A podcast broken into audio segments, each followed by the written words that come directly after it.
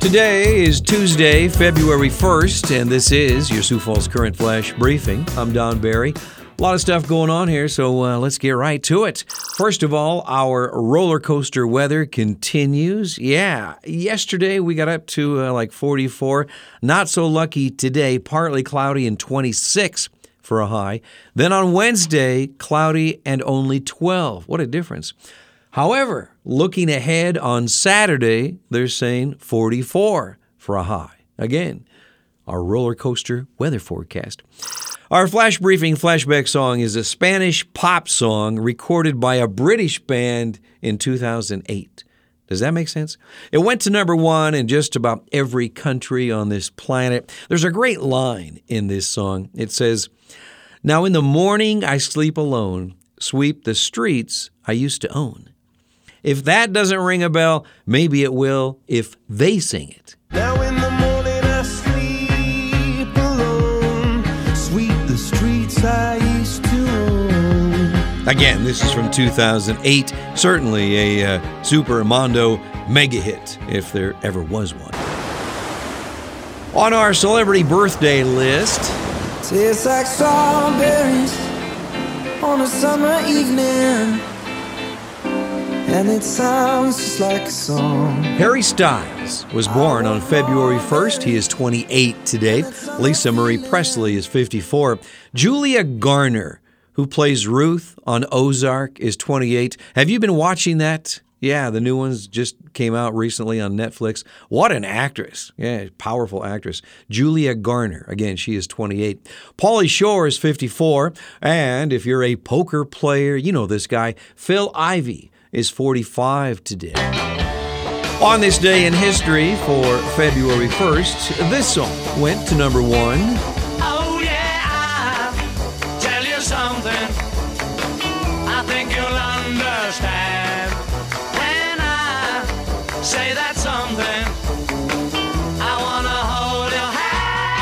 In 1964, on this day, the Beatles had their very first number one hit in the U.S., I Want to Hold Your Hand. It stayed there for seven weeks before being replaced by She Loves You, also a Beatles song. Yeah, the British invasion had begun. In 1965, on this day, Peter Jennings, at the age of 26, became anchor of ABC's nightly news. I know this is kind of weird, but he is my favorite news guy. Yeah, I've been a student of communication my whole life, and uh, yeah, Peter Jennings. How can I word this? He is the Michael Jordan of newscasters. Yeah, he's outstanding. And what else here? In 2004, on this day, the wardrobe malfunction happened at the Super Bowl. Janet Jackson's boob was exposed during the halftime show. Let's hope that doesn't happen uh, here in a couple weeks. In the national headlines, President Biden threatened Russia with swift and severe consequences should Moscow choose to walk away from diplomacy and attack Ukraine. He said that the U.S. and allies are continuing to prepare for every scenario. President Biden said Monday that his administration is committed to improving the border crisis by trying to figure out why migrants are leaving their home countries for the U.S. in the first place. Super Bowl 56 will feature the Cincinnati Bengals and the Los Angeles Rams with two quarterbacks, Joe Burrow and Matthew Stafford, both ready to win their first ring. It's kind of nice, isn't it, to see new faces? Nothing against Brady or Rodgers, but uh, yeah, new blood is always nice. In the world of technology, the new Tesla comes with a microphone so you can sing karaoke or maybe record your own podcast. Yeah, we need more distractions, don't we? What's next? Pinball machine, maybe a foosball table in your car? In South Dakota news, Representative Dusty Johnson announced that he is seeking re-election yesterday. This would be his third term. According to the uh, State Department of Health, 1,030 new COVID 19 cases were announced on Monday. Active cases are now at 32,239, and the death toll from COVID 19 is at 2,650. The 2022 Winter Olympic Games begin this week in Beijing. Now, the pre opening ceremonies are scheduled for tomorrow. There are events on Thursday, but officially it says it starts, you know, Fridays, day one. So I'm not quite sure. Check the listings for yourself. I don't know. It's too confusing for a simple guy like me. The Stampede have a couple of games this weekend on Friday and Saturday. They are at the uh, Premier Center. Also, Scotty McCreery will be performing on Saturday at the District. Doors open at 6. The concert starts at 7 o'clock. And our quote for the day is about humility. It's from Anand Mahindra. He was noted as one of the world's 50 greatest leaders by Fortune magazine. He is uh, an Indian billionaire businessman. Here's what he says about humility If you are not humble, whatever empathy you claim is false and probably results from some arrogance or the desire to control. But true empathy is rooted in humility and the understanding that there are many people with as much to contribute in life as you. Today's flashback song was a number one hit from 2008 Viva la Vida, Long Live Life. Here is Coldplay on your Sioux Falls Current Flash Briefing.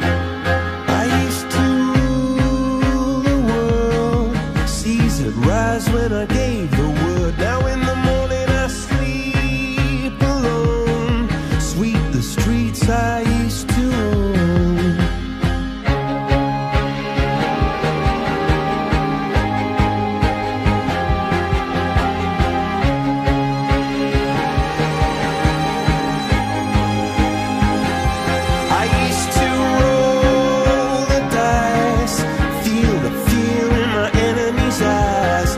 listen as the crowd